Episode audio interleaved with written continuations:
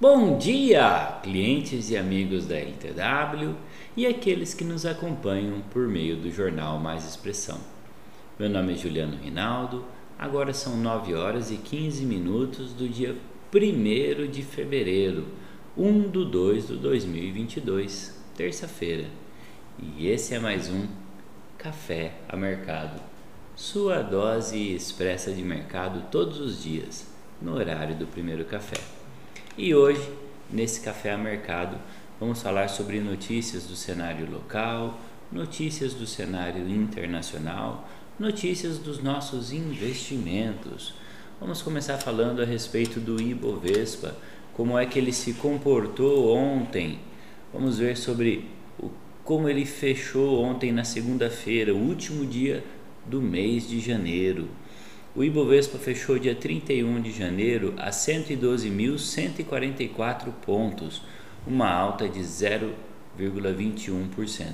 Então nós podemos ver aqui que desde a sua abertura ele já foi é, andando meio de lado, aí por volta ali das 13 horas ele começou a ter uma forte alta, fechando ali aos 112 mil pontos. Então, como dizem, né, foi uma briga entre o touro e o urso, né? Queda alta, queda alta e fechou em alta. Portanto, na semana ele acumulou uma alta de 0,21 porque só teve a segunda-feira.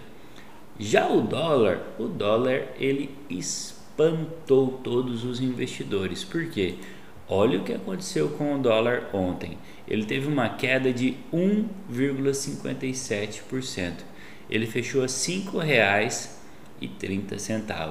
Então aqui nós podemos ver desde a sua abertura o dólar, ele já desde a sua abertura ele já começou a cair e de repente ali por volta das 11h30 ele começou a ter essa fortíssima queda fechando aos 5,30. Lembrando que no começo de janeiro ele estava 5,70. 5, não, começo de dezembro ele estava 5,70. Então realmente ele caiu muito. Quando nós abrimos um pouquinho o gráfico, aí nós vemos o quanto o dólar vem caindo nos últimos períodos. E aí aqui nós vemos a performance do dólar no dia de ontem. E aqui o Ibovespa e o Ibovespa, quando nós abrimos um pouquinho o gráfico, nós vemos o quanto ele tem subido, né? E nós já explicamos isso em outros dias é o fluxo do investidor externo vindo para o Brasil, fugindo da alta de juros dos Estados Unidos, buscando uma rentabilidade melhor nos ativos brasileiros. Agora vamos falar sobre melhores e piores desempenhos de ontem do Ibovespa de ontem. Ontem quem se deu bem foi a Azul com 7,99% de alta, Banco Pan com 7,58% de alta, Gol com 7,52% de alta, CVC com 5,93% e Local Web com 5,66%. Então chama atenção aí Azul, Gol e CVC, relacionadas a viagens é, aéreas, né, entre as maiores altas. E entre piores desempenhos, nós temos Vale com uma queda de 3,33%, JBS com menos 2,69%, CSN Mineração com menos 2,38%, BRF com menos 2,28% e Dexco com menos 1,77%.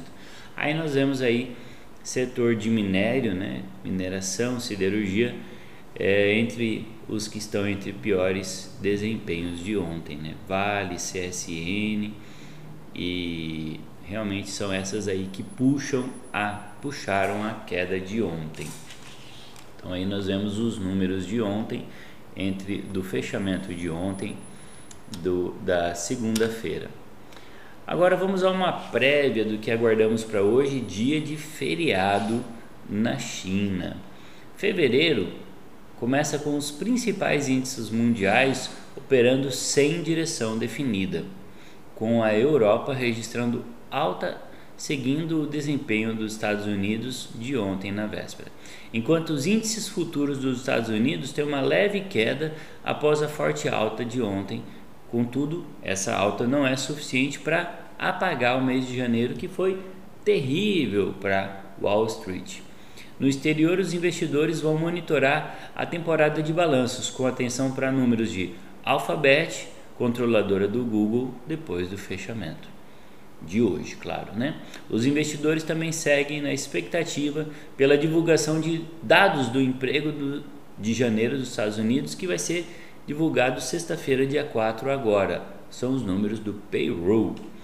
Já no noticiário brasileiro, após o Ibovespa ter um janeiro bastante positivo, com um avanço de 6,98% em apenas um mês, muito, muito descolado de Wall Street, os olhos se voltam para primeiro, para o primeiro dia da reunião do Copom, o Comitê de Política Monetária do Banco Central, que divulgará amanhã a decisão sobre a Selic. A expectativa é de uma alta de 1,5 ponto percentual, chegando a 10,75 ao ano a, da taxa de juros na próxima quarta-feira. No radar político, segue a indefinição sobre o formato e conteúdo da PEC dos combustíveis que deve ser apresentada durante a abertura dos trabalhos legislativos. Já o ministro da Economia, Paulo Guedes, participa às 10 horas, no horário de Brasília, da conferência do Credit Suisse. Então, aqui nós vimos algumas notícias relacionadas ao que aguardamos para o dia de hoje e o que já aconteceu no mercado financeiro. Então vamos a essa notícia do cenário internacional relacionado à zona do euro. Taxa de desemprego da zona do euro cai a 7% em dezembro e o PMI industrial sobe, mas fica abaixo do que era previsto. Vamos à notícia e vamos entender o que ela impacta. A taxa do desemprego da zona do euro caiu 7,1% em novembro de 2021 para 7% em dezembro segundo dados com ajustes sazonais divulgados nesta terça-feira, dia 1 pela Agência Oficial de Estatísticas da União Europeia, a Eurostat. O resultado de dezembro ficou abaixo da expectativa de analistas consultados pelo Wall Street Journal, que previu uma taxa de 7,2%. O dado de novembro foi revisado para baixo de 7,2% originalmente. A Eurostat estima que havia 11 1.841 11,841 milhões de desempregados na zona do euro em novembro do ano passado. Em relação a novembro, o número de pessoas sem emprego na região teve queda de 185 mil. Agora vamos falar do PMI. O índice de gerentes de compras, PMI em inglês, industrial da zona do euro subiu de 58 em dezembro para 58,7 em janeiro, atingindo um maior nível desde agosto do ano passado, de acordo com pesquisa final divulgada nesta terça-feira pelo IHS Markit. A leitura definitiva, porém, ficou abaixo da estimativa preliminar de janeiro e a previsão de analistas consultados pelo Wall Street Journal em 59 de 59 em ambos os casos. De qualquer forma, o avanço acima da marca de 50 mostra que a manufatura no bloco se expandiu num ritmo mais forte no mês passado. Então, o que, que isso tudo nos mostra? Existe um crescimento, mas se esperava um crescimento maior, o que mostra que a economia não está tão forte quanto os analistas aguardavam. Por quê? Porque muitos fatores influenciam para esse crescimento mais lento. Vemos lá temores com respeito à inflação, vemos lá temores com respeito ao cenário de guerra, na Rússia, Ucrânia, que afeta o abastecimento, e tudo isso reflete diretamente na economia da Europa. Agora vamos falar do cenário local. Brasil cria 2,7 milhões de empregos em 2021, aponta a Cagete. Já o salário cai. Vamos entender por que, que essa notícia não gerou tanta euforia. Vamos entender. A economia brasileira gerou 2,7 milhões de vagas formais com carteira assinada em 2021, conforme dados do CAGED, Cadastro Geral de Empregados e Desempregados, divulgado ontem, segunda-feira, dia 31, pelo Ministério do Trabalho e Previdência. O resultado ficou abaixo da expectativa do mercado financeiro, que esperava 2,8 milhões de postos, e da previsão do presidente Jair Bolsonaro, que chegou a falar em 3 milhões. Segundo o Ministério, 20,6 milhões de trabalhadores foram contratados no ano passado, ante a demissão de 17,9 milhões. O desempenho foi puxado pelo setor de serviços com a criação de 1, bil, 1 milhão 226 mil postos, seguidos pelo comércio 643 mil postos já a construção abriu 244 mil vagas e a indústria 475 mil, enquanto a agropecuária 140, 140 mil vagas. O ministro do Trabalho e Emprego, Onyx Lorenzoni, disse ontem que a criação de empregos em 2021 representa a melhor marca desde 2010. No entanto, agora aí por que, que não há tanta euforia? A comparação dos números com anos anteriores a 2020, segundo analistas, não é a mais adequada, porque o governo mudou a metodologia do CAGED no início do ano passado. Para José Pastore, professor de Relações do Trabalho da USP, apesar de 2,7 milhões de postos não serem retumbantes, o número surpreendeu positivamente, principalmente pelo fato de 2021 ter sido impactado pela pandemia. O governo também informou que o salário médio de admissão foi de R$ 1.000 793 reais em dezembro passado, o que representa uma queda real com os valores corrigidos pelo INPC de 115 reais em relação a dezembro de 2020, que era 1909.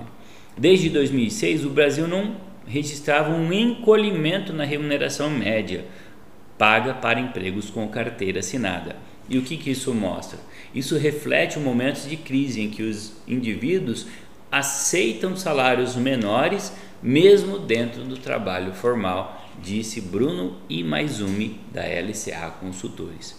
Então, aí nós vemos números relacionados a emprego, tanto na Europa quanto no Brasil. Vemos que existe a criação de empregos, mas o número que chamou a atenção é que o salário médio diminuiu. Porque tamanha dificuldade, as pessoas acabam aceitando trabalhar ganhando menos. Então isso também chama muita atenção. Agora vamos a essa atualização na ferramenta Insight. E o que nos chamou a atenção foi esse início de cobertura da BR Malls. Então quando você vem aqui nesse relatório de ações, e de repente você fala, ah, BR Malls é fundo imobiliário, né? Não, é um relatório de ações. Você fala, ah, é shopping, né? Não, não, não, não, não. É relatório de ações. Então você vem aqui né, relatório e você vai ver o que? Ele está com uma compra 2 e um potencial de upside de 30,7, 71%.